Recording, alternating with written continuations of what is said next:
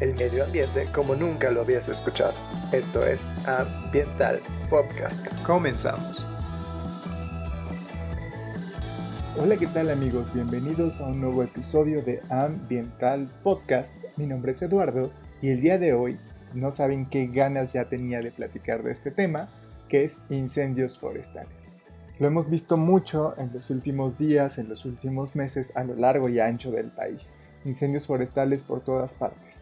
Este 2021 ha sido un año atípico para este tema, debido principalmente a las condiciones climatológicas y a esta sequía tan grande que se ha estado presentando a lo largo y ancho del territorio nacional. Y para platicarnos más sobre este tema, para platicar qué son los incendios forestales, cómo se combaten, nos acompaña el día de hoy Raimundo Rosales, quien es el director del Centro Estatal de Emergencias y Contingencias Ambientales de la Secretaría de Desarrollo Sustentable del Gobierno de Morelos, quien, quien es combatiente forestal desde hace muchísimos años y ha dado capacitaciones no solo nacionales, sino también internacionales. Ray, ¿cómo estás el día de hoy? ¿Qué tal, eh, Mateo? Un gusto saludarte y pues también a tus audio escuchas un gran saludo afectuoso desde donde quiera que nos escuchen. Muchas gracias, Ray. Pues sabemos que tú eres un experto, que has estado literalmente dedicado tu vida a combatir estos incendios y creo que primero sería importante que pudiéramos hacer esa diferencia. ¿Qué es un incendio forestal y cuál es la diferencia entre los incendios que tenemos en las ciudades y los incendios que tenemos en el bosque? Muy bien, gracias Mateo. Pues bien, eh, informarle a la sociedad en general, eh, cuando se habla de incendio forestal, es aquel fuego que está afectando lo que viene siendo una cobertura de selvas, de bosques, vegetación de zonas áridas o semiáridas, ya sea que hayan sido por causas naturales o inducidas. Cuando decimos inducidas, es decir, por la mano del hombre. Y de aquí que, pues normalmente cuando observamos humo o columnas de humo hacia las zonas boscosas o las zonas de bosques, eh, hacemos alusión a, a incendios forestales. Sin embargo, con la misma dinámica del crecimiento de la mancha urbana, es común observar eh, columnas muy cerca de las poblaciones o de las casas o fraccionamientos. En, muchos de los casos, esas columnas obedecen a quemas en zonas urbanas.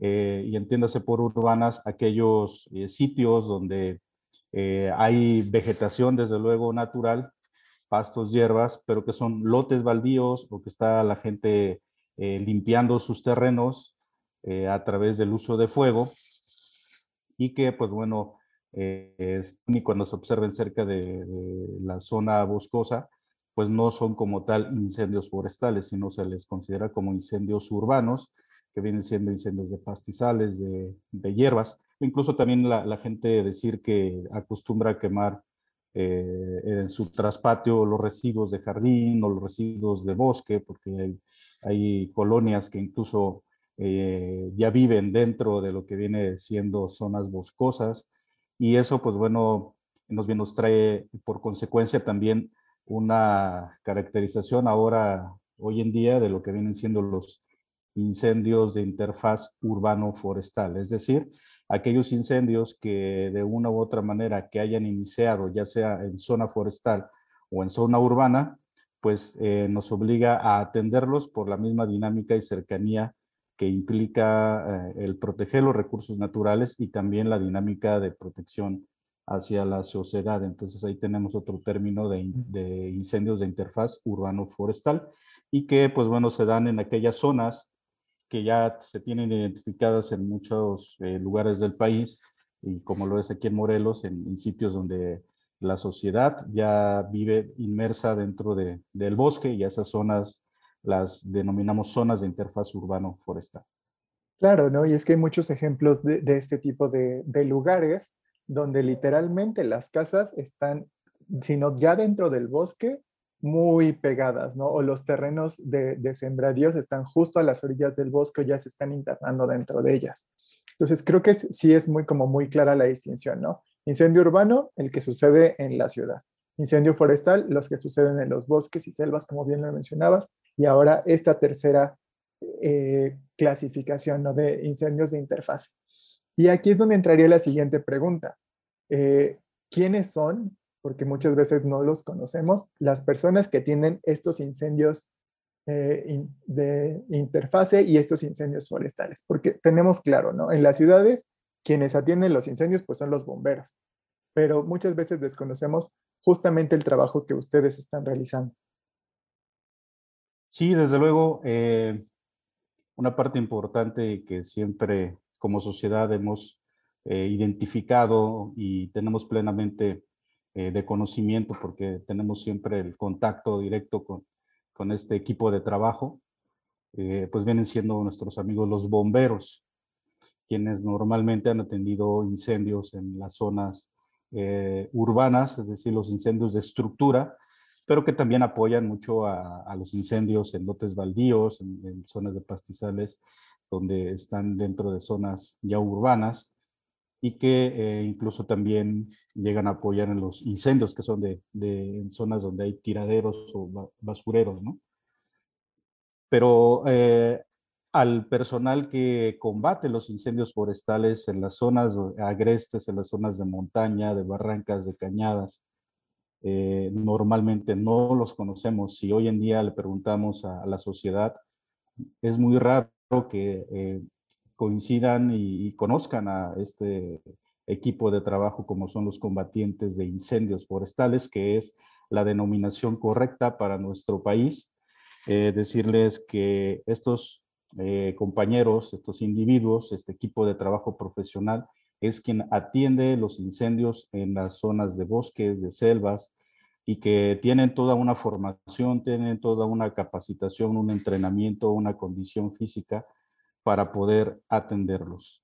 Es cierto que el eh, combate a incendios, tanto urbanos como forestales, se basan en principios básicos, pero eh, se, especializan en esta materia en, términos forestales e informarles que es como si cursaran toda una carrera eh, profesional ya que es basta la, el, número de cursos de capacitación con los que se cuentan y que a, nivel nacional se han podido implementar desde los cursos básicos de tres días, una semana, 15 días, y también eh, para irse especializando en diversas materias, como puede ser combatiente de incendios, jefes de brigada, coordinadores eh, aéreos, directores de ramas de operaciones aéreas, jefes de sección de operaciones, jefes de sección de planificación, comandantes de incidente, etcétera, etcétera.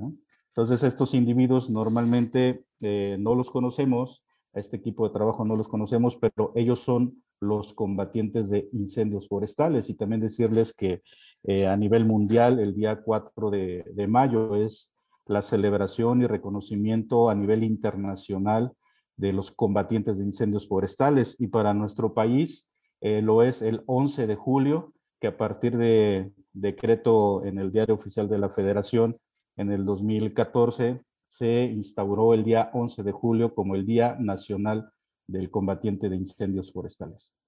Claro, y es que justamente cuando se suscita un incendio forestal, pues bien está, digámoslo así, alejado de los centros de población, no existen sus obviamente sus excepciones, como lo platicábamos hace ratito, pero normalmente no vemos a, la gente trabajando como a la orilla del, incendio, ¿no? O cerca de las ciudades, porque bien, los fuegos están dentro de los ecosistemas.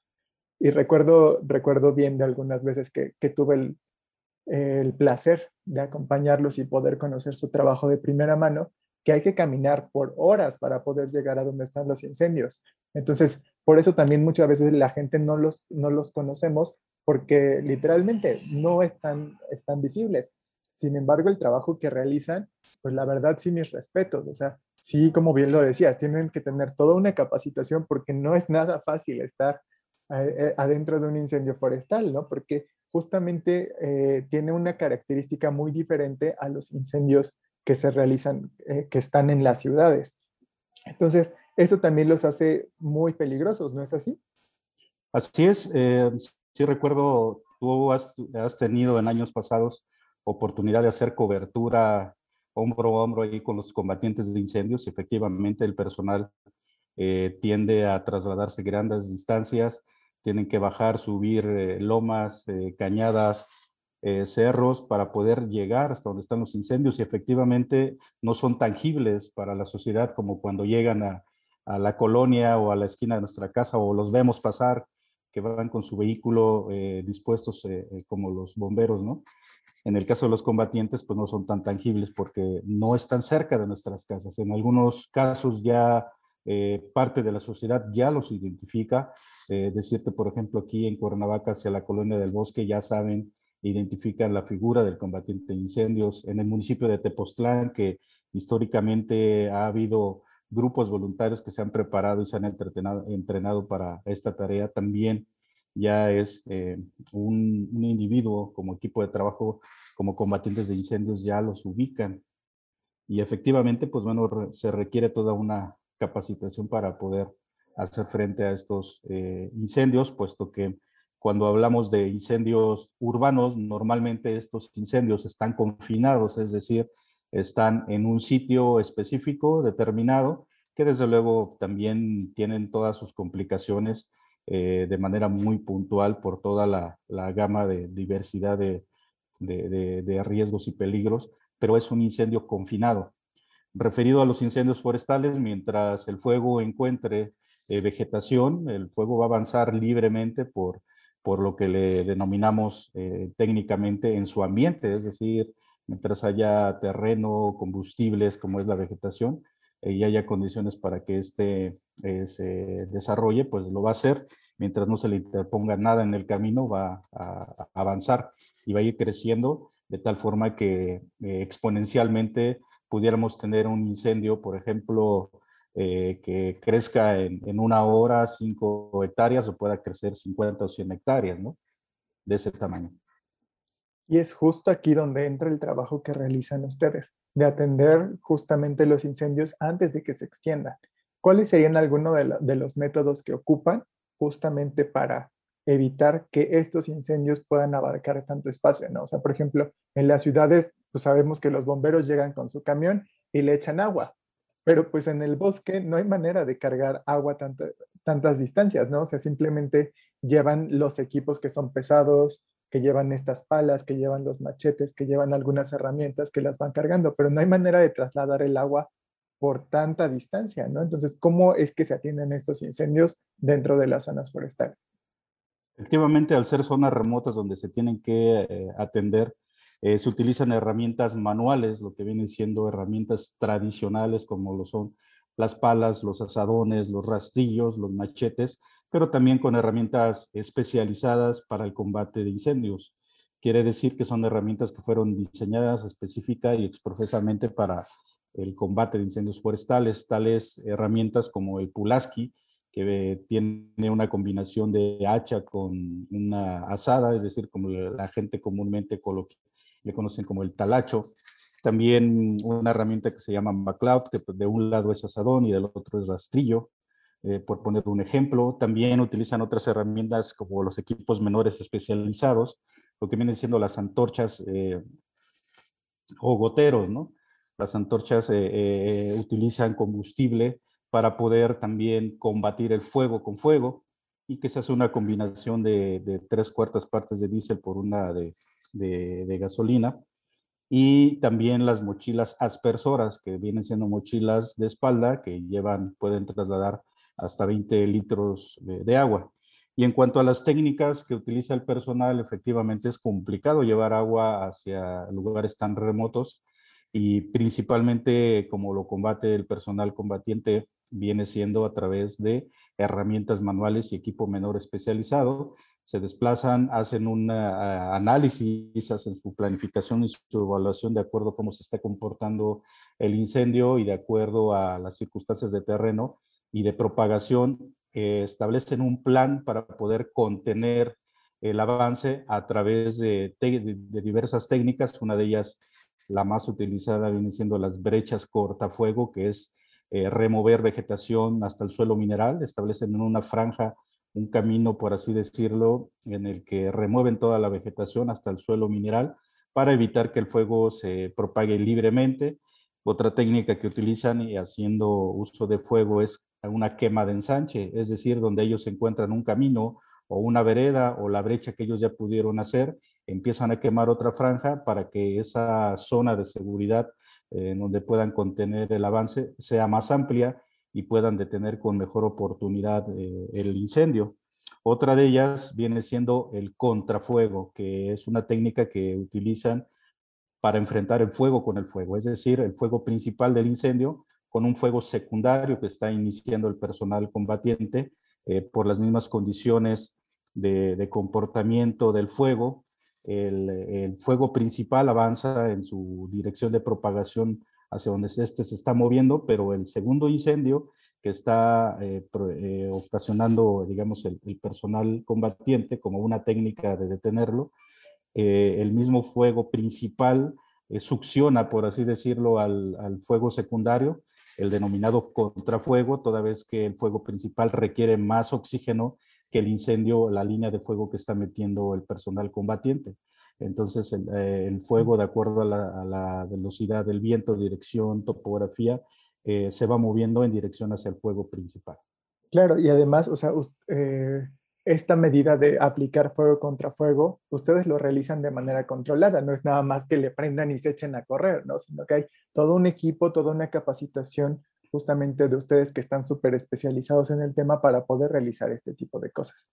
Sí, desde luego el personal ya asume una asignación dentro de la brigada desde quienes van macheteando para ir rozando la vegetación, quienes van abriendo la brecha, quienes van este, iniciando el fuego, quienes van cuidando el comportamiento y avance para ir este, eh, logrando que el fuego también que están ellos iniciando no salga de control, sino que vaya eh, progresando eh, de acuerdo a lo que ellos están previendo y, de acuerdo al comportamiento que se está teniendo y desde luego pues el personal quienes lo aplican pues tiene mucha experiencia y mucho entrenamiento para poderlo hacer, porque desde luego es un arma de dos filos, ¿no? O se les sale más de control o pueden poner en riesgo su vida misma. Claro, y es que no es nada fácil estar justamente en medio de un incendio forestal, ¿no? Como bien lo comentabas hace rato, mientras el fuego tenga el combustible para poder seguir ardiendo mientras existan las condiciones climatológicas, mientras existan todos los componentes necesarios para que el, fuego pueda seguir, pues incluso se puede llegar a salir de control, no importa que ustedes estén trabajando de una manera adecuada. Entonces, literalmente están poniendo en riesgo sus vidas cada vez que van a atender un incendio forestal. Así es. Y pues bueno, destacar en esta temporada, este año, las condiciones adversas por las cuales ha atravesado el personal combatiente no solamente de aquí de la entidad, es decir, no solamente de Morelos, sino en todo el país y con seguridad en otras partes del mundo se va a ver esta situación. Se ha tenido una situación de sequía eh, en, esta parte del mundo, como es México, y no escapa ello la afectación a la zona centro-sur, donde está ubicado Morelos, en el que tenemos sequía ya este, eh, en todo el territorio y que causa que la vegetación contenga menos contenido de humedad, es decir, está más seca y eso implica que el tiempo y la cantidad de energía calórica que requiere la vegetación para poderse quemar, pues es mucho menos, ¿no? Porque eh, contiene menos porcentaje de humedad y eso acelera el proceso de combustión, es decir, el tiempo que tarda en poderse iniciar y poderse quemar, ¿no? la materia misma. Y entonces, pues se han tenido incendios más agresivos con un comportamiento más eh, eh, complicado y complejo, lo que ha puesto en, riesgo por momentos muy serios la, la, integridad del personal combatiente. En este año, afortunadamente, no hemos tenido aquí en la entidad algún fallecido en el combate de incendios, pero sí han estado en un riesgo muy importante. El último donde hubo un asunto muy crítico pues fue en, en Tepoztlán, en el que por un momento las condiciones escaparon eh, de acuerdo a los trabajos que estaban haciendo, hubo un comportamiento extremo del fuego y pues bueno, escapó y, eso ocasionó que momentáneamente el personal tuviera que replegarse, que momentáneamente personal tuviera que moverse rápidamente a unos puntos para poder salvar la vida y eso ocasionó que tuviéramos gente intoxicada, algunos de ellos eh, con quemaduras de primer este, grado, pero que afortunadamente no pasó a mayores, pero sí desde luego condiciones eh, muy, muy adversas ¿no? muy complejas. Sí, como bien lo comentabas, ¿no? O sea, creo que eh, a las personas que alguna vez en la vida hemos hecho una fogata, partimos los leños secos, porque los leños verdes que tienen más humedad van a tardar mucho en prender. Entonces, justamente esta sequía que mencionas, pues ha hecho que, que toda la, la vegetación tenga menos, menos agua y que sea más fácil de que una chispa pueda provocar un, un incendio tan grandes como, como los que hemos visto a lo largo de, de esta temporada, no nada más en Morelos, sino en el resto del país. Por ejemplo, ahorita en mayo hemos visto un gran incendio forestal que está aquí en, en Michoacán, que está destruyendo gran parte de la vegetación, ¿no? Y es que, o sea, sí están arriesgando su vida porque no nada más es correrle de, la llama, ¿no? O enfrentar la llama, sino que hay diversas eh, situaciones que pueden poner en riesgo sus vidas, ¿no? Eh, las pavesas, que son estas estas que, eh, como decirlo así, llamas que salen volando, ¿no? Imagínense un montón de hojas que están prendidas y que el viento se las lleva, eso es una pavesa, ¿no? O también el material rodante, que pueden ser piedras que están ahí mismo, que están muy calientes y que ruedan y que ayudan a propagar el incendio, o los mismos troncos de los árboles que se cayeron de las ramas que empiezan a rodar eh, hacia abajo, que pueden propagar estas llamas, ¿no? Eh, incluso piedras que les pueden caer en las cabezas a los brigadistas. Entonces, son diferentes situaciones que la gente que está en los incendios tiene que enfrentar. No nada más es la llama, sino todo esto que sucede alrededor al mismo tiempo en el incendio. Así es, hay una gran cantidad de riesgos, como bien acabas de describir, lo que son las pavesas volantes, las pavesas rodantes, ¿no? las que ruedan, todo el material que pueda desprenderse tras la caída de arbolado o de troncos que se liberan una vez que se quema vegetación. Eh, puede ser tanto el riesgo de que se propague más rápido el fuego o también riesgo para los combatientes. En este año, eh, informarte, uno de nuestros compañeros combatientes de la Comisión Nacional Forestal, eh, aquí en las inmediaciones de Cuernavaca, en Santa María, un incendio forestal, que ocasionó una piedra eh, cuesta abajo a la pendiente y afortunadamente pues la cuenta del compañero, eh, que de hecho pues, le mandamos un saludo al buen amigo Ezequiel de aquí de Santa Catarina, Ezequiel Ríos, eh, que, un gusto que, que, esté bien, ¿no? Cuando nos enteramos de que había tenido un incidente, pues sí nos preocupamos, no solamente porque haya sido él, sino todos los combatientes nos preocupan, pero qué bueno que, que él está bien, pues bueno, ocurrió que una piedra, eh, una primera piedra le pegó en, lo que viene siendo entre la oreja y, la parte de, la nuca, justamente en el casco, y este, lo, tiró y también una piedra más eh, sobre la pierna. Él pensaba que le había roto la pierna, de hecho, y pues bueno, son momentos este, complicados, ¿no? Y, y de ahí que hemos hecho el llamado muy, muy importante para la ciudadanía entendemos su preocupación que tienen por el bosque, por el medio ambiente, pero eh, nos ayudan más siendo conscientes de la problemática que, que, causan los incendios, nos ayudan más difundiendo que eviten eh, los incendios, ¿no? O también a, detener a aquellos que en algunos momentos a veces ya incluso los conocen que, que son los incendiarios o que descuidan. Nos ayudan más con eso que yendo a combatir los incendios toda vez que si no se tiene experiencia o entrenamiento, en primer orden ponen en riesgo la vida de, ellos y en segunda la vida misma del personal profesional como son los combatientes de incendios forestales, porque ya no solamente es enfocarse al riesgo de los incendios, sino también al riesgo que implica eh, tener gente inexperta desplegada en los diferentes frentes, ¿no? Claro, ¿no? Y justo también lo que mencionabas del equipo, creo que es una parte muy importante porque se requiere eh, si no equipo especializado, al menos tener como el casco justo para evitar este tipo de situaciones, el calzado adecuado, eh, los pantalones adecuados, porque hay también ropa que es muy inflamable, ¿no? Entonces, si gente que no tiene la experiencia o no cuenta con la ropa adecuada sube a este tipo de situaciones, pues obviamente se van a poner en peligro, ¿no? Y sí, eh, la sociedad muchas veces dice, queremos detener estos incendios, nosotros lo vamos a hacer y así, pero como bien lo comentabas, ¿no? Van a poner en riesgo su vida y no nada más la de ellos, también la de los combatientes que están ahí, ¿no?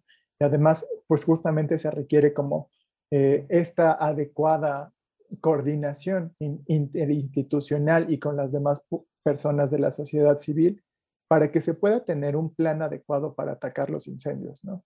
Justo eh, comentabas hace ratito que hay toda una estructura, que hay todo un, un, equipo que se dedica a tomar decisiones de cómo se están atendiendo estos incendios, que no nada más es algo improvisado que dicen, ay, vamos a empezar aquí porque se ve fácil, ¿no? Sino que se requiere un análisis adecuado para ver por dónde lo están haciendo. O sea, ya estamos hablando de algo más tecnológico que ustedes uh, tienen ya. Así es, eh, para los diferentes niveles de complejidad de los incendios, pues informar a los escuchas que eh, se tienen toda una serie de protocolos de acuerdo al nivel de complejidad. Y también desde el momento en que se están monitoreando, se están detectando en cómo se canalizan las brigadas, este, cómo se le da un seguimiento a, este personal que se despliega, asimismo a cómo se obtiene información de, sobre su comportamiento, cuando requieren apoyo adicional eh, las primeras brigadas que hacen el ataque inicial, pues bueno, se, hay ocasiones que se requieren más brigadas, se canalizan más recursos y a eso pues le, denominamos que se está realizando un ataque ampliado, es decir, sumamos mayor cantidad de recursos. Eh, y si eso no fuera suficiente y, el incendio tiende a, a, ser más complejo, pues nos obliga a activarnos en un siguiente nivel de, de, de organización interinstitucional, como bien lo, lo acotas, que ya nos implica a los tres órdenes de gobierno para el caso muy particular de nuestro país como México y también a organizarnos con, la, con los dueños o poseedores, es decir, con los giratarios, con los comuneros y con la sociedad en general para que podamos hacer frente a los incendios. Y una de las estrategias que se tiene como país, pues bueno, es implementar el, el sistema de comando incidentes, activando un equipo eh, de manejo de incidentes a fin de que a través de estos individuos que lo conforman, que desde luego están preparados y están entrenados. Es un grupo multidisciplinario e interinstitucional para poder hacer frente a incendios como los que en este año se han destacado, ¿no? Como el incendio de Zempoala acá en, en Huitzilac o el incendio grande que también estuvo complejo este año aquí en, en Tepoztlán, ¿no? Ahí en esos casos pues tenemos que activarnos al siguiente nivel eh, de complejidad para poder este, hacer frente de manera muy puntual eh, a, a, esos incendios ¿no? más complejos. Y hablando justamente de complejidad, yo sí te quiero preguntar algo. ¿Qué onda con los helicópteros? ¿no? Porque eh, vemos normalmente en las noticias, es como la, imagen ¿no? del helicóptero descargando agua. Pero pues no es algo que se pueda pedir como un taxi, un Uber, ¿no? Que le marques y le dices, oye, sí, necesito un helicóptero, que me lo mandes ahora. ¿no? sino que es algo más complejo, que se requiere todo un, un, proceso, ¿no? Sí, desde luego, en nuestro caso como país, pues sí, señalar que no es muy fácil eh, tener a disposición equipo aéreo, pero también es cierto que los equipos aéreos sí nos dan un gran apoyo, desde luego, pero finalmente quienes hacen el trabajo desde el principio y hasta el final, hasta el último detalle, es el personal en tierra, es decir, los combatientes de incendios forestales. Desde luego, eh, la sociedad tiene la, la, idea de que viene un helicóptero y nos va a apagar todo el incendio. Y desde luego, reiteramos, nos ayudan en gran medida, pero eh, no lo es todo. Finalmente, el personal el trabajo más especializado, el trabajo más detallado, el más pesado incluso, es el que hace el personal combatiente, mano a mano con sus herramientas que ellos llevan eh, eh, en tierra, es donde se hace el trabajo fino, por así decirlo, para evitar que el fuego siga propagándose. Y desde luego aquí es donde, eh, pues sí, la sociedad se, se vuelca haciendo la, la, presión y tienen mucha razón en estar solicitando desde luego una atención más oportuna, mucho más eh, rápida, este, mucho más efectiva. Pues bueno, decirles que en algunos casos pues tenemos que evaluar la conveniencia de, movilizar equipo aéreo no. Eh, dadas las características que tenemos en nuestra entidad, pues no es fácil encontrar cuerpos de agua, por ejemplo, ¿no? Cercanos, o por la altura en algunos sitios es difícil que las aeronaves puedan operar con, para poder este, cargar y descargar equipo, este, el agua ¿no? a diferentes alturas se complica más. La disponibilidad, desde luego, este, en días pasados, la, la alta eh, cantidad de incendios forestales que se estaban dando en la zona centro, hacia el occidente o hacia el norte del país eran tan grandes que, pues bueno, el conseguir una aeronave no es tan fácil, ¿no?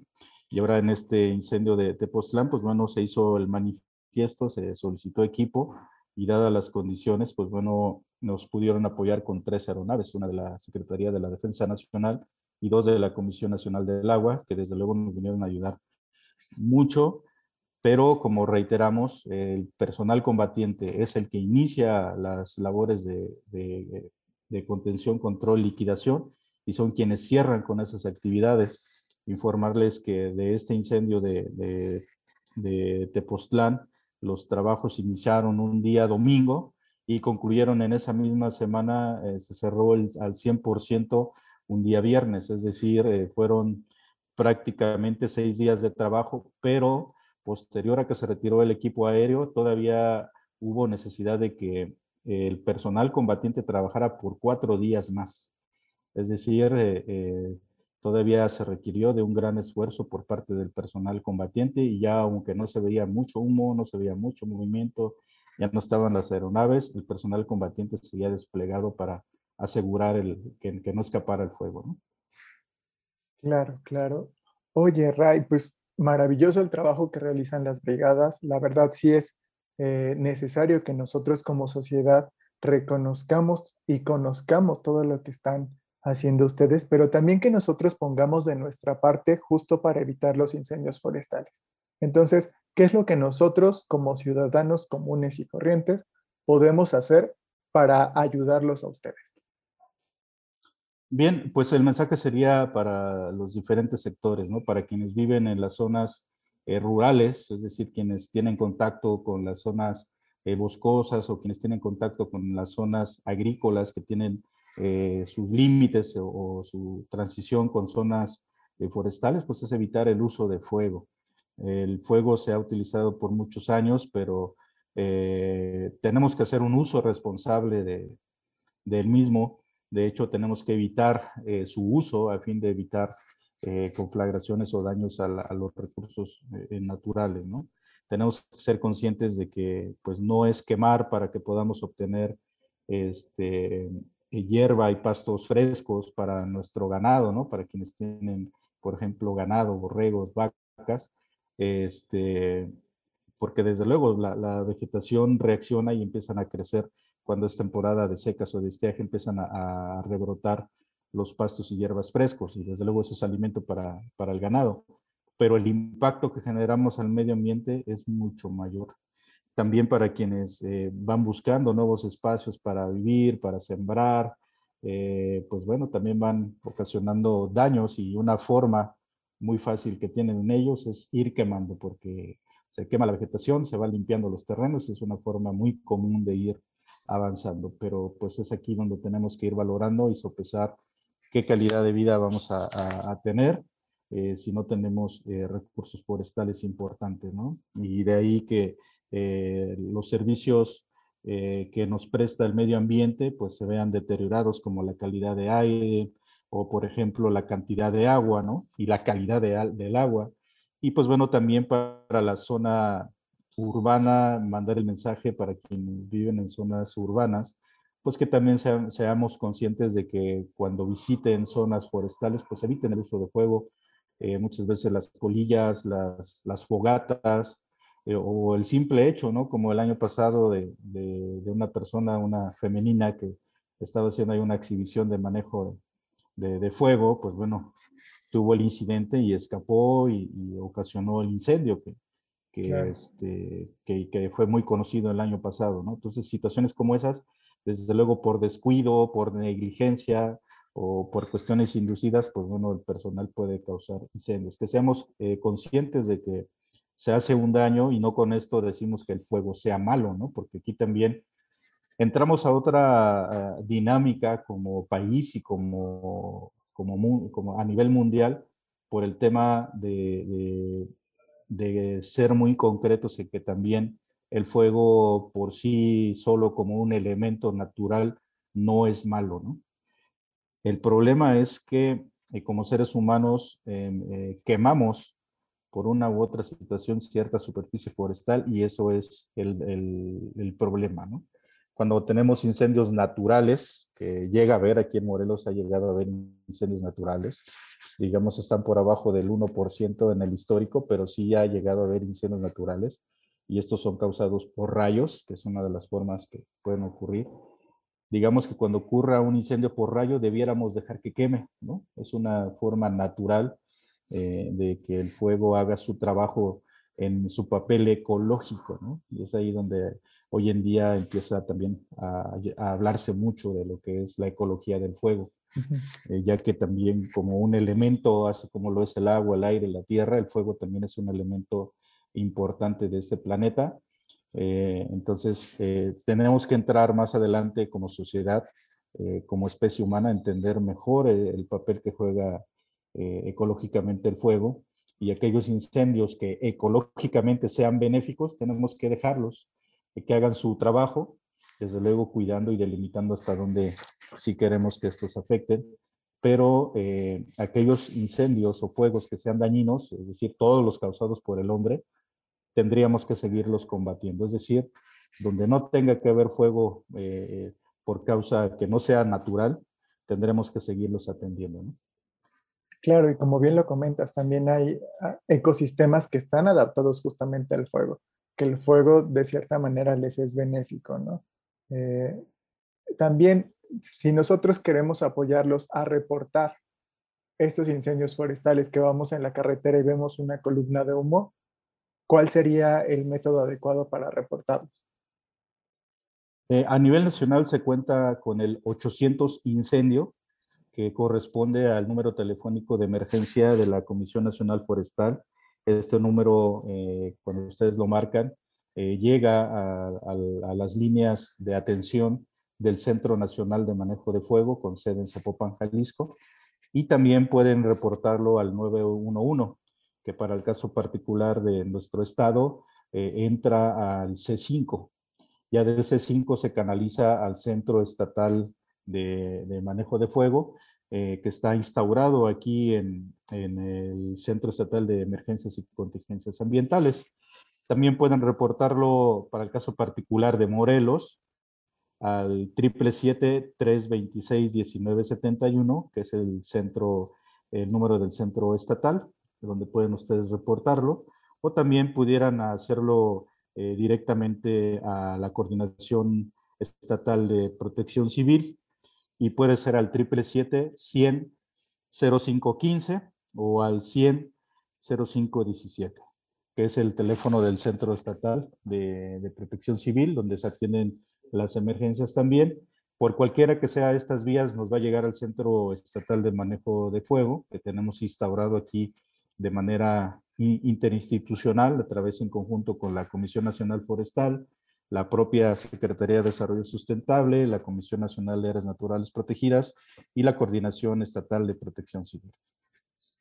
Oye, Ray, y también quisiera preguntarte, por ejemplo, ustedes realizan esta capacitación para la gente de los ejidos, para los comuneros y así, eh, si ellos están interesados en aprender más de, de, cómo realizar su trabajo correctamente como brigada, ¿ustedes los pueden capacitar?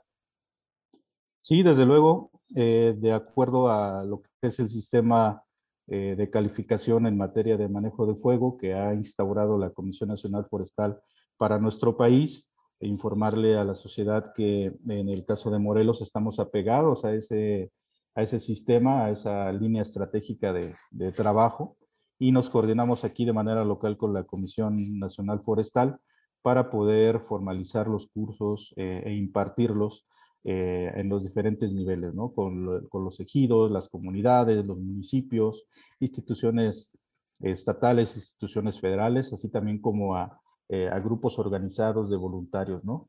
Eh, de esa manera nos coordinamos y todo bajo un sistema ya bien establecido con concursos ya contenidos, temática, prácticas, exámenes ya estandarizados para nuestro país y que incluso tienen un, un, un, reconocimiento, ¿no? Tienen una validez toda vez que están apegados al sistema de calificación de manejo de juego, como lo comento, ¿no? Así ya lo escucharon, amigos.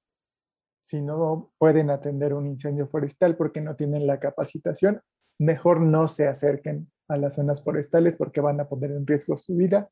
Y si quieren ustedes aprender más de cómo atacar un incendio correctamente, pueden acercarse, obtener un curso, recibir un reconocimiento, van a tener prácticas, van a tener toda una capacitación para que ustedes puedan en algún momento coordinarse con las brigadas oficiales y atender un incendio forestal. Y también ya lo escuchamos las recomendaciones que nosotros como ciudadanos podemos hacer, justamente el evitar hacer uso del fuego en zonas forestales, el reportar los incendios cuando los veamos y eso es lo que nos toca a nosotros como ciudadanos conscientes que, que somos y que queremos cuidar a nuestro planeta y a nuestros ecosistemas. Pues Ray, muchísimas gracias por tu tiempo, muchísimas gracias por compartir toda tu experiencia que, que, has tenido a lo largo de todos estos años. Te agradecemos mucho el haber participado con nosotros en este episodio de Ambiental Podcast. Y si la gente quiere conocer más de, del trabajo que realizan las brigadas, en este caso de la Secretaría de Desarrollo Sustentable, también los pueden encontrar en redes sociales. Yo, yo agradecido y gustoso de colaborar contigo en tu espacio también es un, un, es grato encontrarte también en esta otra etapa, ¿no? Eh, te conocimos mucho andando cubriendo de manera muy importante la labor eh, de manera concreta con los combatientes de incendios. Tocó estar hombro con hombro con los zacatuches cubriendo su línea de trabajo al frente de la línea de fuego, documentando su labor. Es bueno, una actividad muy importante y, y qué bueno que ahorita en esta otra etapa, este nuevo proyecto, pues no te olvides de tan loable labor, ¿no? Sí, no, es, que es de reconocer la verdad ahí a los Zacatuches, que es como se llama la, brigada de incendios de aquí de la Secretaría de Desarrollo Sustentable, los Zacatuches, el trabajo que realizan, ¿no? O sea, sí, la verdad es maravilloso verlos trabajando, verlos haciendo las labores de prevención, atacando los incendios, justamente que literalmente se fletan, ¿no? Justo para llegar a, estas zonas, porque no es algo que pase así cerca de la ciudad, ¿no?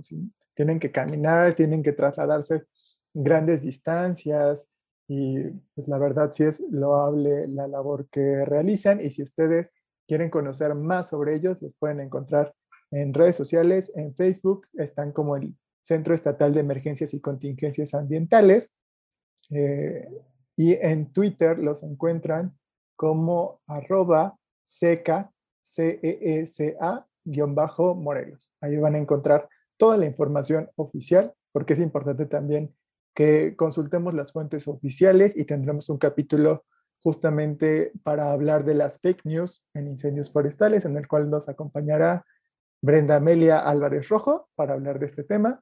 Y justo en estas redes sociales que les platicábamos, ustedes van a encontrar la información oficial de lo que están realizando las brigadas de incendios forestales en Morelos.